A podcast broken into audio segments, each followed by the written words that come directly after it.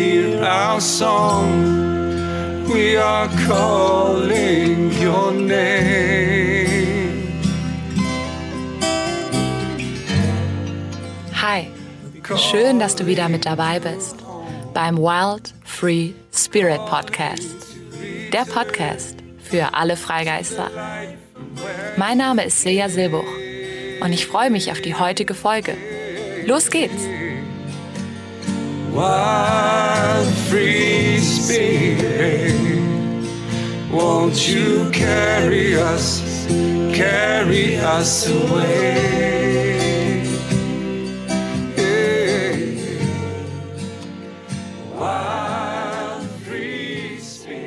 Hallo und herzlich willkommen zum Wild Free Spirit Podcast.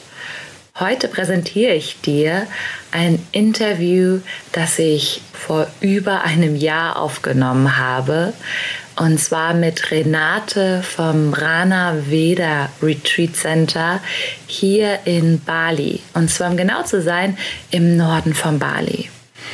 Renate hat lange Zeit in tantrischen Communities gelebt und ist eine sehr, sehr spannende und interessante Frau.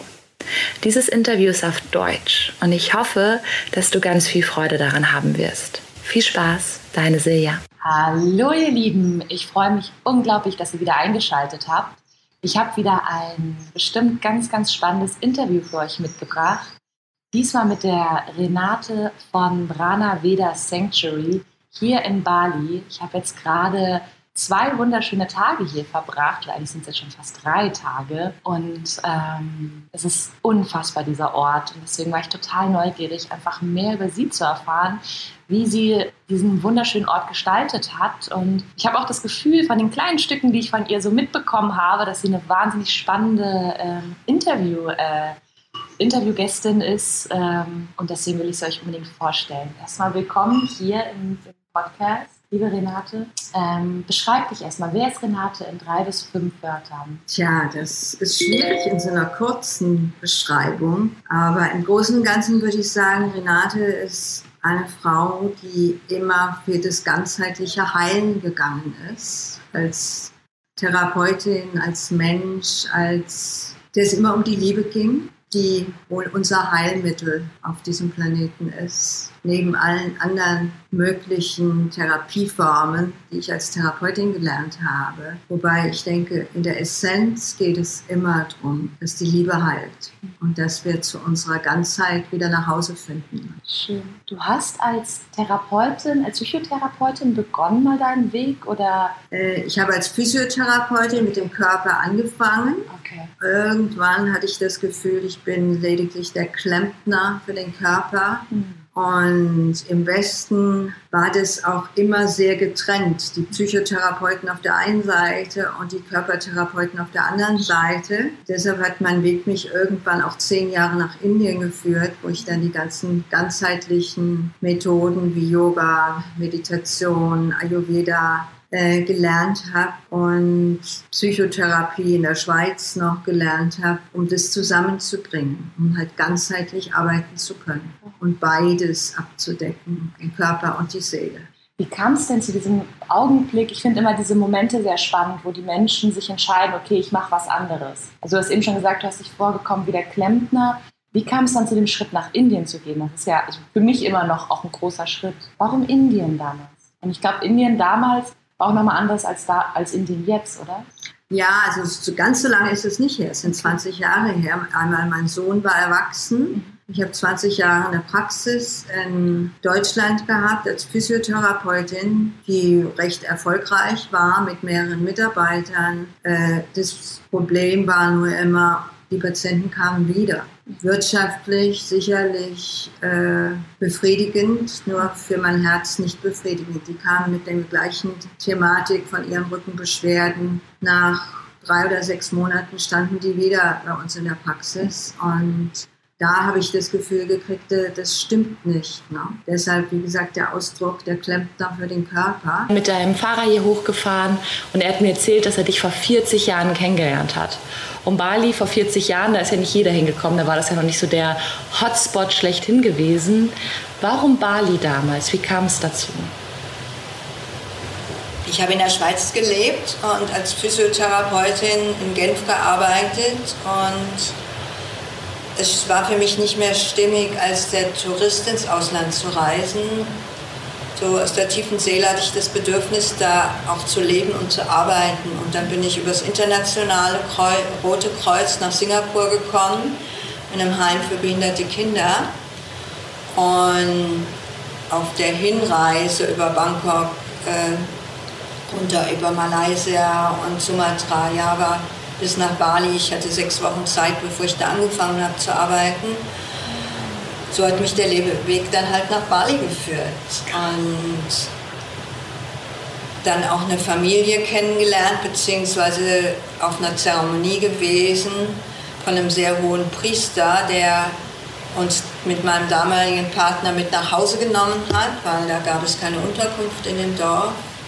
Und dann kam ich zu seinem Sohn, der Lehrer war und zwei Frauen und acht Kinder hatte. Und Kutut, den du kennengelernt hast, war einer dieser acht Kinder. Wahnsinn. Und die wohnten in einem kleinen Zimmer, vielleicht vier mal drei, mit zwei Frauen, acht Kindern. Und die sind dann auf die Terrasse gezogen und ich mit meinem Partner habe da in dem Zimmer einige Wochen gelebt und so haben wir halt eine enge Beziehung zu der Priesterfamilie bekommen. Wow. Und nachdem wir zwei Jahre in Singapur gearbeitet haben, sind wir wieder nach Bali und haben da wieder reconnected mit der äh, Familie und so ist es entstanden über viele Jahre, die Beziehung. Wie war Bali vor 40 Jahren? Wie war Bali vor 40 Jahren? Diese Faszination von dieser Magie hier, äh, die hat mich einfach in der Tiefe meiner Seele berührt. Wie die Menschen im Einklang mit der Natur leben, mit den Göttern leben, mit dem Göttlichen und vor allen Dingen auch so als Treibelvolk in Gemeinschaft leben. Spannend. Meinst du, es hat sich einiges verändert seitdem, seit diesen 40 Jahren? Oder denkst du, dieser Urkern ist immer noch der gleiche? Es hat sich sicherlich extrem viel verändert, wie überall auf der Welt in Touristenorten. Und Bali gehört ja zu den Hotspots auf diesem Planeten, was Tourismus betrifft. Wobei, deshalb habe ich mich auch entschieden, vor zwölf Jahren hier an die Nordküste Balis zu gehen, wo ich das Gefühl hatte, hier ist dieses ursprüngliche Leben äh, teilweise noch ganz intakt und gut erhalten. Also das hat mich an die Nordküste Balis geführt, wo ich auch heute sehr dankbar bin, dass ich hier einmal direkt am Meer bin und ja, und wo die Menschen doch noch hier die Tradition so leben und wir die auch mit denen leben können, weil allen Tempelzeremonien und auch Familienfesten, auch von unseren Mitarbeitern sind wir generell eingeladen und sind einfach ein Teil davon. Ja. Du hast jetzt schon häufiger die ganzheitliche Medizin ähm, erwähnt oder dass es so wichtig ist, ganzheitlich zu arbeiten. Was bedeutet das konkret für dich? dass ich nicht nur den Körper behandle und nicht nur den Geist. Mhm. Wie das häufig im Westen sehr getrennt gehandhabt wird, auch von den Berufsbildern, mhm. äh, dass das eins ist. Ne? Und dieses Bewusstsein, wie ich Krankheiten je nachdem auch selber kreiere über meine Gedankenmuster, über den Kopf, was der Kopf da für eine Rolle spielt ne? und meine Glaubenssätze. Und ich davon überzeugt bin, wenn du den Glaubenssatz nicht verändert bekommst, äh, kriegst du auch das Unwohlsein, was körperlich dann zum Ausdruck kommt, nicht geheilt. Glaubst du, dass Glaubenssätze so der Kern dafür ist, für auch körperliches Leid? sicherlich nicht alles, aber ich glaube, es ist ein großer Teil davon. Ähm, also gerade wenn ich in energetisches Denken hineingehe, äh, dass alles im Leben Frequenz und Schwingung ist. Ähm, zum Beispiel Wasser auch Information trägt. Ich weiß nicht, kennst du die Arbeit von Emoto? Ja, klar. Ja, wunderbar. Also wenn wir Emoto äh, nehmen, wir machen hier auch sehr viel Wasserarbeit. Wir haben einen Watzupol so als Zentrum von unserem Platz und das Wasser trägt Informationen und wir selber sind auch zu 80 Prozent sind wir Wasser ne, in unserer Zellstruktur und die Gedanken, die wir den ganzen Tag da abgeben in unserem Körper, das erzeugt eine gewisse Schwingung in unserem System. Und ja, das lässt uns fröhlich und glücklich sein oder je nachdem auch unglücklich und äh, kann auch viel Leid bringen. Du hast ja schon erwähnt, hier gibt es diesen Wasserpool. Du hast also den Fokus hier bei Pranaveda auf Wassertherapie gelegt, aber auch ayurvedisches Essen. Übrigens große Empfehlung, das Essen hier ist der Wahnsinn. Ähm, und es gibt eine Yogaschala und es gibt Massagen, Ayurveda-Massagen. Warum hast du genau den Fokus auf diese vier Sachen, vielleicht genau sogar auf noch mehr, aber ich habe sie bisher noch nicht gesehen. Warum hast du es auf darauf gelegt, den Fokus? Eine gute Frage. Vielleicht einfach, weil das alles Bausteine oder Tools sind, die ich in meinem Leben, in meiner Laufbahn 40 Jahre als Therapeutin gelernt habe. Und hier konnte ich das alles zusammenbringen. Ähm, ja, ich denke, und ich hatte früher mehr mit Ayurveda gearbeitet. Und hier war mir auch wichtig der Name vom Platz. Äh, früher hieß ich äh, Veda Balance. Ah, das war noch zu den Indienjahren, also die Wissenschaft von der Balance, was mehr mit Ayurveda noch verbunden war. Und hier war mir wichtig, das völlig frei zu machen von jeglicher Methode. Und deshalb habe ich es Prana Veda den Platz genannt. Prana ist die Lebensenergie und Veda sind die Wissenschaften.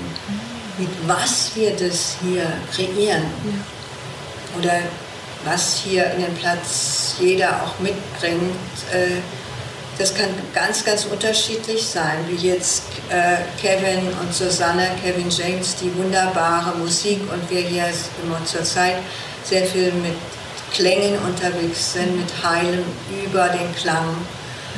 Ähm, so kann das genauso gut Yoga sein oder Ayurveda-Behandlungen in unserem Spa. Und meine Leidenschaft ist die Wasserarbeit, also Aquahealing, was eine Zusammensetzung aus Watsu, Wassertanzen, Dolphin Dance, also wer die verschiedenen Methoden kennt, und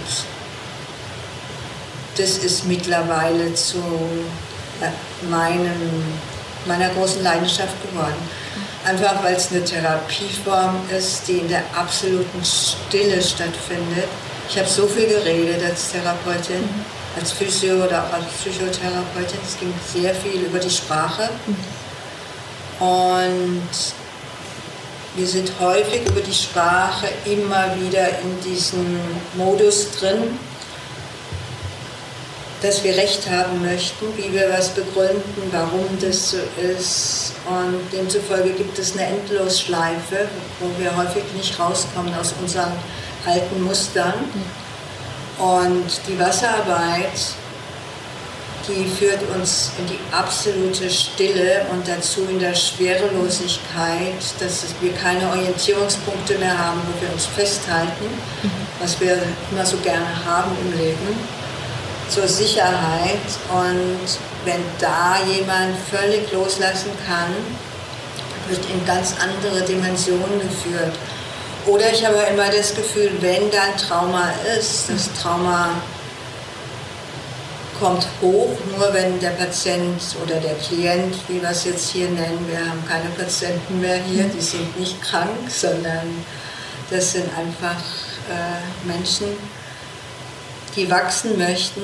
Je nachdem darf das hochkommen, wenn derjenige soweit ist und in dem Moment löst sich das auch auf. Das Trauma. Es braucht nicht diese Prozessarbeit, dieses Nacharbeiten, was du in der Psychotherapie hast. Und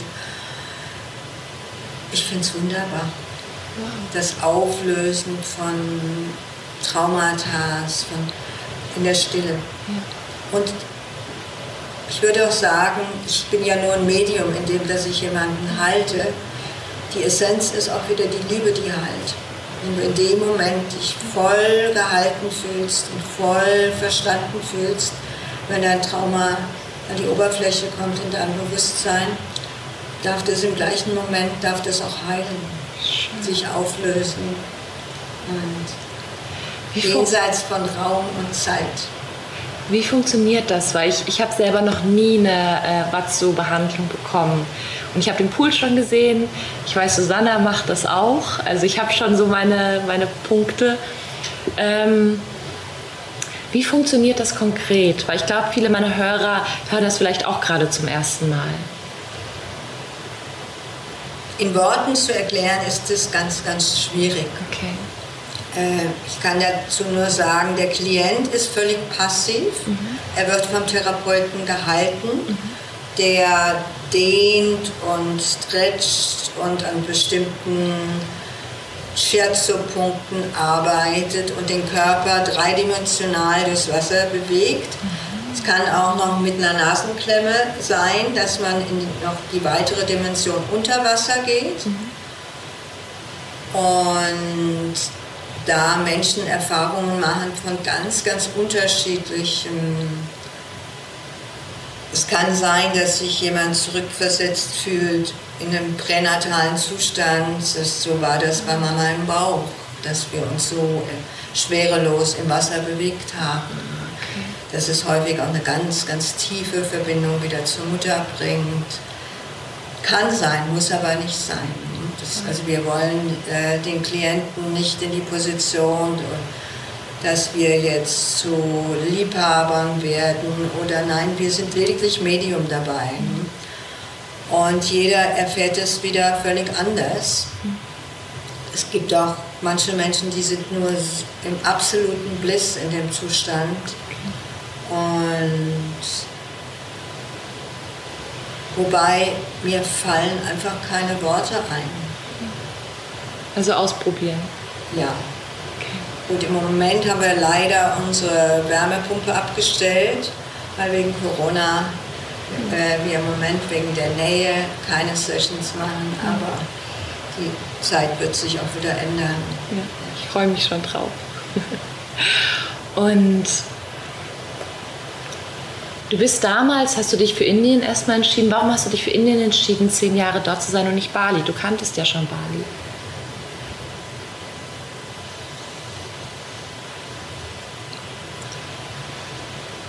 Ja, das ist eine gute Frage.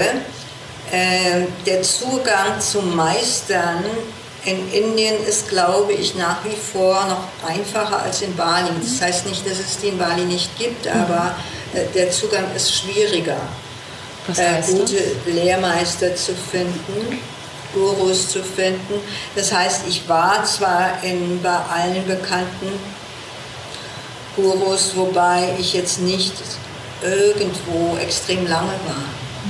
Also ich war schon immer wieder der, der sich dann wieder auf sich zurückgezogen hat und geschaut hat, was konnte, konnte ich wo lernen von verschiedenen Meistern.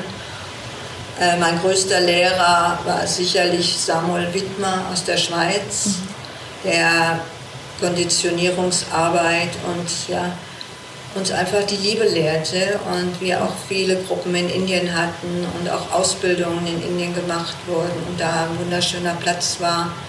Ich dann da auch jahrelang Yoga unterrichtet habe oder ein Healing Center aufgebaut habe in einem kleinen Eco-Resort und da war Indien einfach ein wunderbarer Platz, wo sich auch viele Therapeuten getroffen haben damals, die sich ausgetauscht haben. Und da ging es halt nicht darum, dass der eine dem anderen eine Session bezahlt hat. Wir haben einfach miteinander, voneinander gelernt. Und das war eine wunderschöne, ganz wertvolle Zeit. Wow. Zum Wachsen, zum, ja, auch viel zum Schmerz loslassen. Also ich erinnere mich auch so an meine eigenen Meditationen über Jahre auf den Felsen am Meer, äh, dass da sehr viel Tränen geflossen sind und einfach den Schmerz loslassen konnte von meinen eigenen Geschichten. Und ich so das Gefühl habe, dass wir es so richtig ganz werden, wenn wir die eigene Geschichte irgendwann verarbeitet haben. So Mama, Papa-Geschichten, die wir alle so durchs Leben tragen. Und da hat mir Indien extrem beigeholfen, um zu mir nach Hause zu kommen, so ganz bei mir zu sein. Das ist ja auch ein ganz berühmter Satz, dieses Komm zu dir nach Hause. Das benutzen ja viele Gurus und weise Menschen. Was bedeutet das für dich, zu dir nach Hause kommen? Dass ich ohne Projektionen bin, dass ich wirklich ganz im Moment, im Hier und Jetzt, mit dem, was da ist, ohne jegliche Bewertung, Illusion, einfach da bin, ganz präsent im Hier und Jetzt. Mhm. So wie ich jetzt auch mit dir. Mhm. Ich schaue dir in die Augen, da ist nichts dazwischen. Da bist du und da bin ich. Und da gibt es keine Gedanken, die dazwischen kommen, keine Bewertungen. Mhm. Das ist einfach diese Verbindung. Und wir sind miteinander und uns geht es gut dabei. Ja, das spüre ich auch mit dir.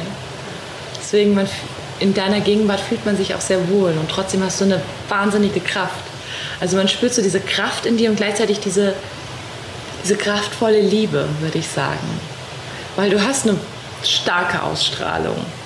Also bei dir spürt man auch so, okay, mit ihr, ich, äh, bei ihr mache ich bei ihr, mit, mit ihr, sie kann ich nicht verarschen oder so. Weißt du, was ich meine? Sondern du hast so eine, so eine natürliche Autorität und so eine natürliche Kraft und trotzdem aber mit einer Liebe verbunden. Und das ist was total Schönes und das, diesem begegne ich sehr wenigen Menschen die aus sich heraus eine Kraft haben. Und ich habe gestern auch mit Kevin James über Macht geredet, über Power. Weil ich glaube, in der spirituellen Szene haben viele auch ein Thema mit Power, dass es mit, mit Macht, also mit Macht über andere ähm, gleichgesetzt wird. Und ich würde das gerne mal mit dir auch aufmachen. Was ist für dich Power, Macht? Ist das für dich auch negativ ähm, verbunden? Ich glaube einfach, ich hätte dieses Riesengeschenk in meinem Leben, einen wunderbaren Lehrer zu haben, den ich eben schon mal erwähnt habe, Samuel Wittmer. Und der die Liebe lehr lehrte und der immer einen Satz sagte. Und ich glaube, den habe ich sehr, sehr tief integriert. Der, der am meisten liegt, steht in der Mitte. Ja. Wow. Und da geht es nicht mehr um Macht. Da geht es darum, authentisch zu sein, wahr zu sein.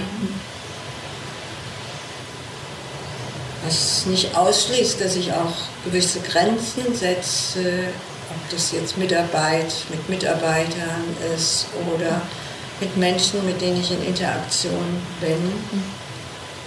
Ähm, aber einfach in der Liebe zu sein.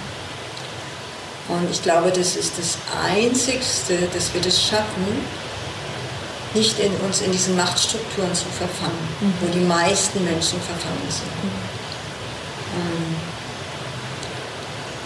ich weiß nicht, kennst du die Geschichte von Castaneda, die vier Feinde des Menschen? Nee. Möchtest du sie teilen? Ja. Ähm, der erste Feind ist die Angst den wir uns allen als Menschen irgendwann mehr oder weniger zu stellen haben. Die Frage ist, ob wir das integriert bekommen. Der zweite Feind, das ist die Klarheit. Da habe ich lange mit rumgekämpft, bis ich das verstanden habe. Und zwar ist es, wenn du meinst, du hast es, dann setzt sich meistens noch die Arroganz obendrauf die Besserwisserei und damit bist du schon wieder in einer ganz dicken Falle drin.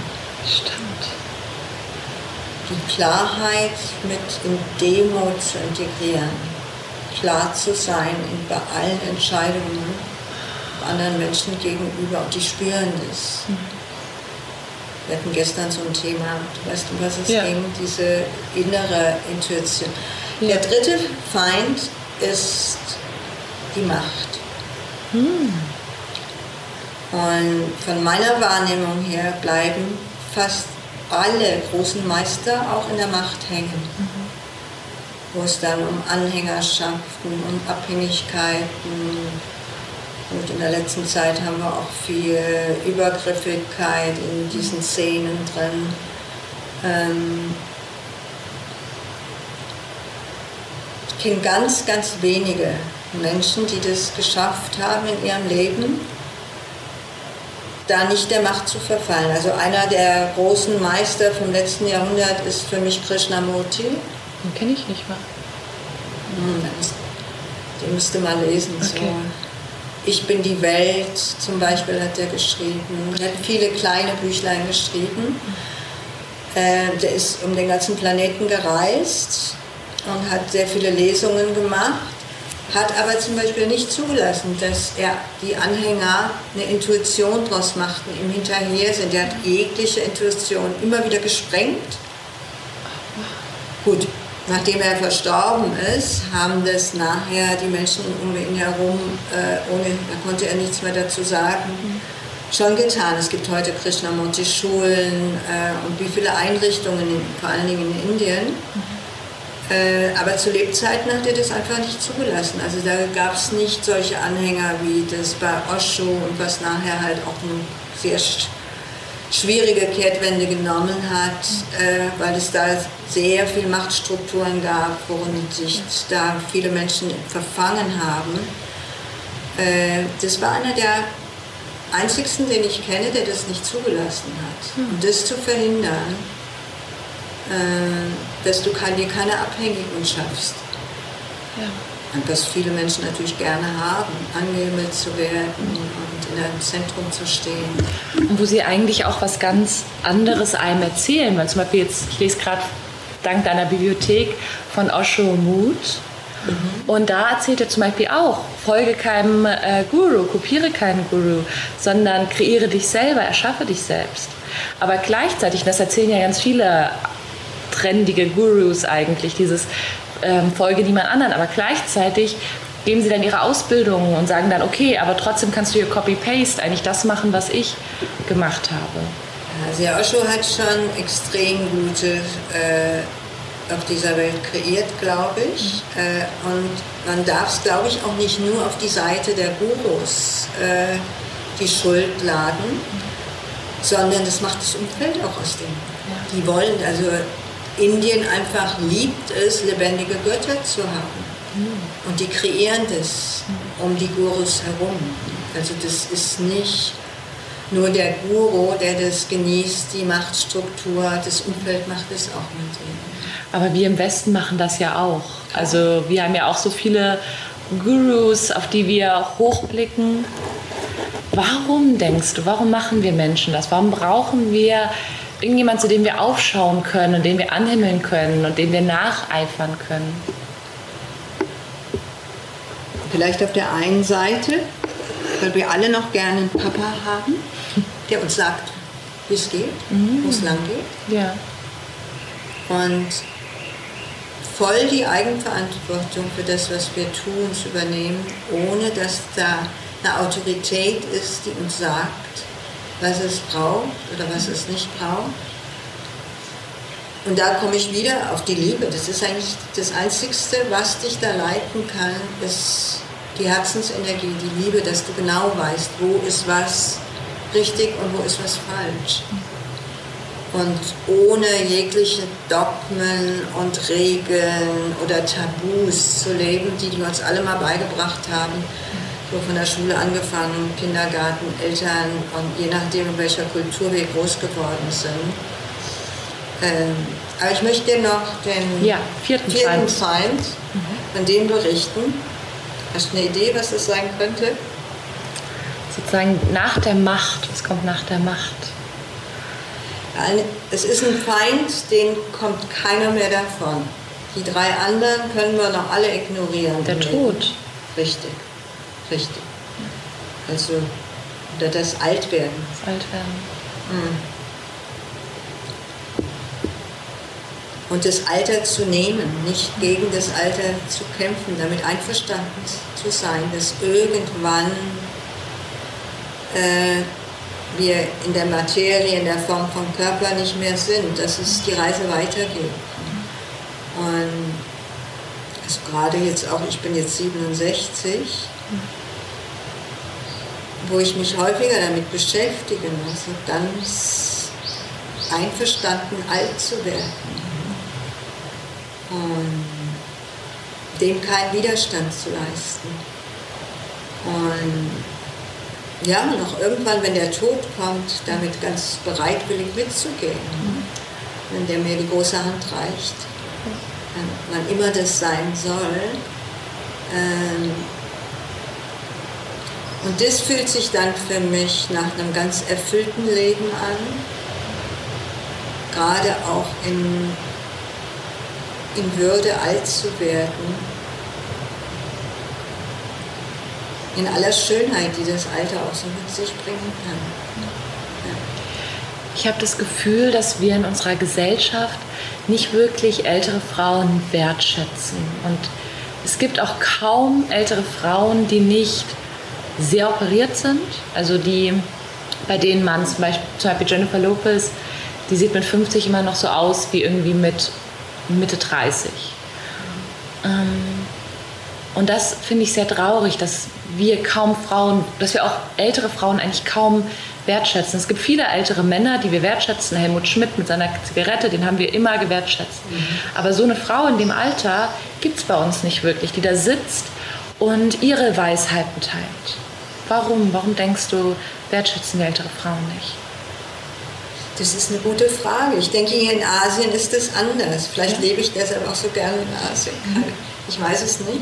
Hier haben die Alten, vor allen Dingen die Frauen, einen ganz besonderen Stellenwert, auch bei allen Zeremonien, wenn die Jungen heiraten. Und das sind auch so diese weisen Medien. Und wo die Jungen mit ganz viel Respekt auch gerne darauf hören. Was dann unserer Gesellschaft, ich würde vom Gefühl her sagen, schiefgelaufen ist, dass wir im Westen die Alten am liebsten auf dem Abstellgleis mhm. oder dann weg ins Altenheim mhm. äh, ist ganz schwierig, da eine Antwort drauf zu finden. Aber es hat vielleicht auch wieder mit der Mediengeschichte zu tun, wie das verherrlicht wird, keine Falten zu haben und die äußere Schönheit, sowas von ja, hochgepoppt wird. Äh, also ich habe so das Gefühl, wenn du als Mensch, wenn du älter wirst, es nicht irgendwann erkennst, dass es um die innere Schönheit geht. Mhm. Und dann spielt es keine Rolle mehr, wie viele Falten du hast. Also hier gerade in Bali, ich liebe es, die alten Menschen anzuschauen, mit denen in Beziehung zu gehen. Wenn du mal schaust, was die für markante Gesichtszüge auch haben mit ihren vielen Falten. Mhm und wie schön die darum, damit sind. Auch diese Schönheit in dem alten Menschen zu sehen. Ähm, und die Weisheit.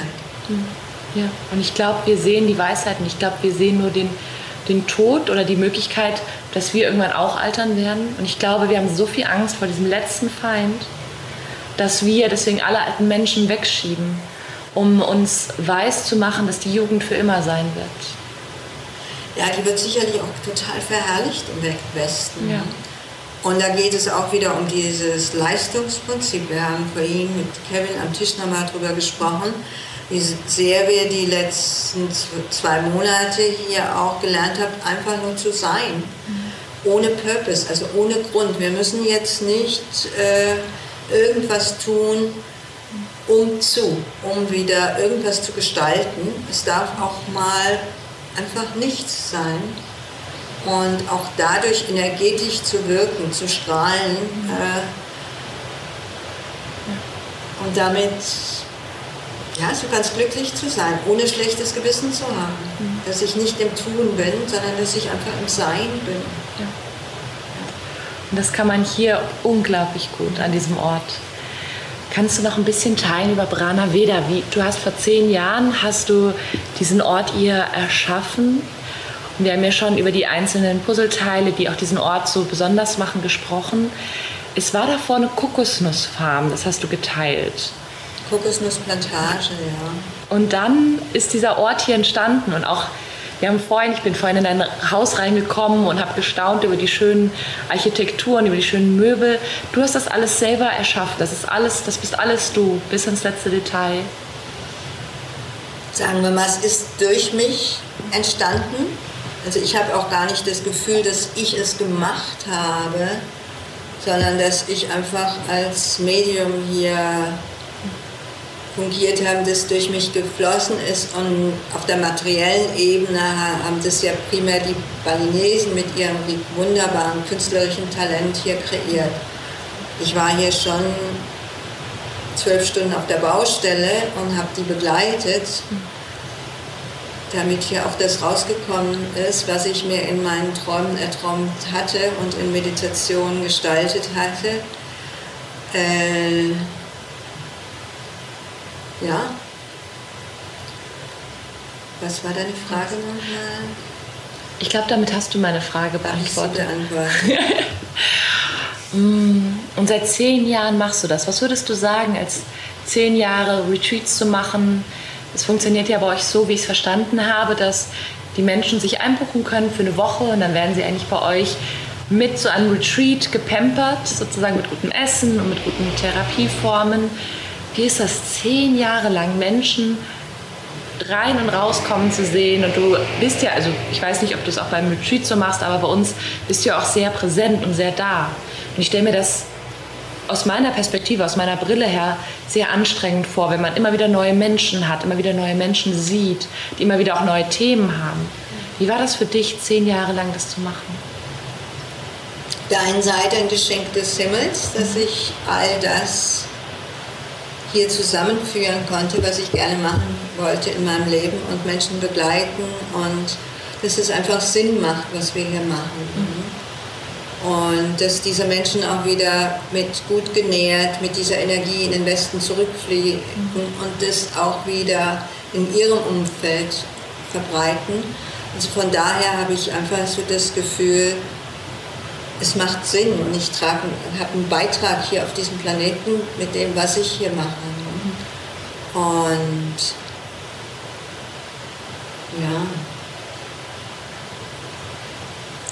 Kannst du es mal stoppen? Ich brauche mal ja. eine Pause. Ja, zehn Jahre ist eine lange Zeit. Vor allen Dingen, wie gesagt, bin ich mittlerweile 67 und die letzten drei Jahre habe ich das intensivst gespürt, dass das auch zu viel wurde. Äh, mich immer wieder auf die neuen Energien der Menschen hier einzustellen und die so gut zu begleiten, wie ich äh, nur konnte. Und dass ich gemerkt habe, wie leer ich wurde und mir dadurch auch mehr Auszeiten genommen habe. Gut, im Westen wird man wahrscheinlich von einem Burnout sprechen. Ich mag diese Ausdrücke nicht, diese Bezeichnungen. Ähm, deshalb habe ich jetzt die Zeit hier auch mit Corona und mit Kevin und Susanne sehr genossen, dass wir hier so ganz in die Ruhe kamen. Und ich suche jetzt zurzeit einen anderen Weg. Mhm. Deshalb auch diese Öffnung äh, Pranaveda als Conscious Living Community, also als Gemeinschaftsplatz mehr anzubieten, dass hier Menschen auch herkommen, die hier eine längere Zeit leben möchten, so wie wir das jetzt mit Kevin und Susanne die letzten zwei, drei Monate gemacht haben, wo was entstehen kann und wo vielleicht auch andere eine gewisse Verantwortung übernehmen und dass das nicht alles auf meinen Schultern liegt. Ich möchte es ungern verkaufen, weil es ist ein wunderschönes Lebenswerk. Ich möchte auch, dass es weiter so blühen kann. Ich freue mich für jeden, der hierher kommt und mit unterstützen möchte oder Teilhaber haben, werden möchte. Also da sind alle Möglichkeiten da. Ja, äh, ich möchte mehr in das Sein kommen und hier dabei sein und auch Menschen begleiten, aber nicht mehr mit der Intensität, wie ich das die letzten zehn Jahre gemacht habe. Diese Idee von Conscious Community, deswegen, das war ja so einer der Punkte, warum ich auch hochgekommen bin, neben Kevin James. ähm, und weil ich das auch so vermisst habe. Das ist was, ist was, was ich. Du hast hier einen kleinen Stich ähm, was ich tatsächlich unfassbar ähm, einfach misse in dieser individuellen Lebensform, die wir eigentlich normalerweise leben. Also jeder lebt in seinem, seiner Wohnung und dieses in dieser ähm, diese Conscious Community, auch hier an diesem Ort, stelle ich mir unglaublich schön vor. Wie stellst du dir so ein Community-Leben vor? Was würdest du sagen, ist für dich wichtig?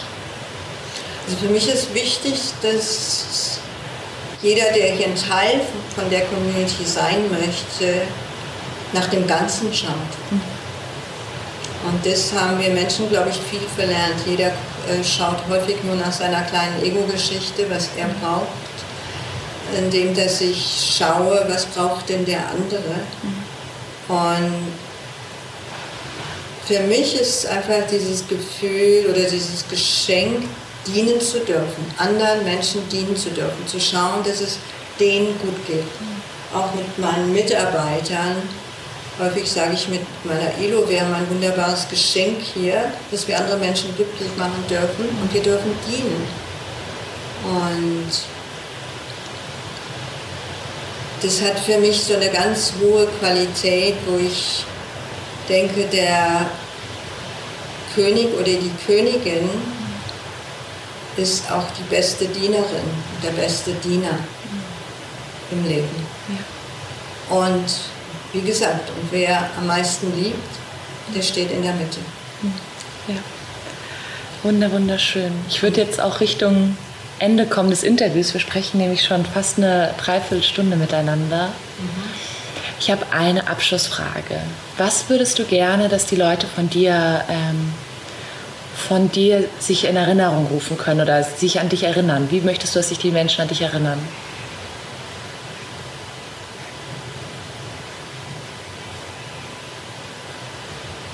Dass wir auch viel Freude miteinander hatten. Ich glaube, das ist so eines der wichtigsten, neben allem Erwachen, was wichtig sein kann in unserem Leben, wir einfach Freude haben. Für die Freude gehen im Leben. Und mit Menschen, mit denen ich viel Freude geteilt habe, dass sie sich gut daran erinnern. Schön.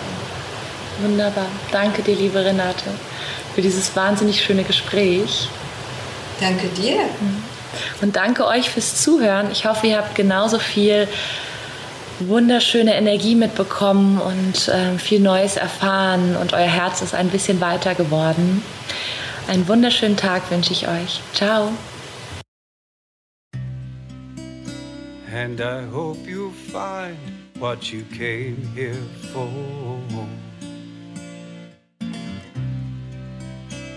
Cause nothing lasts forever.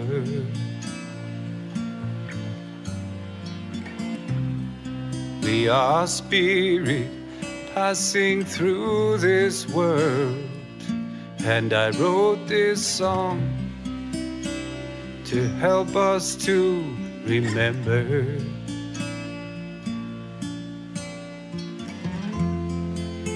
You are made of light and you are made of love and all is sacred and holy. Schön, dass du heute wieder mit dabei warst. Ich hoffe, diese Folge hat dich inspirieren können deinen inneren Freigeist etwas freier zu lassen.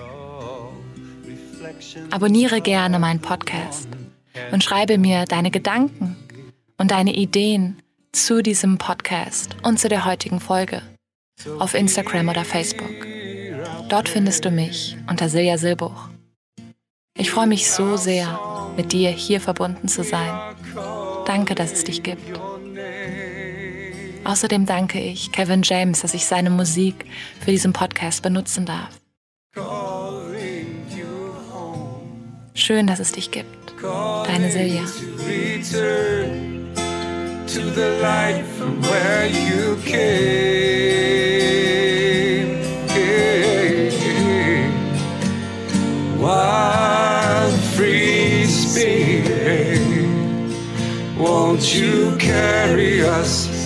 carry us away.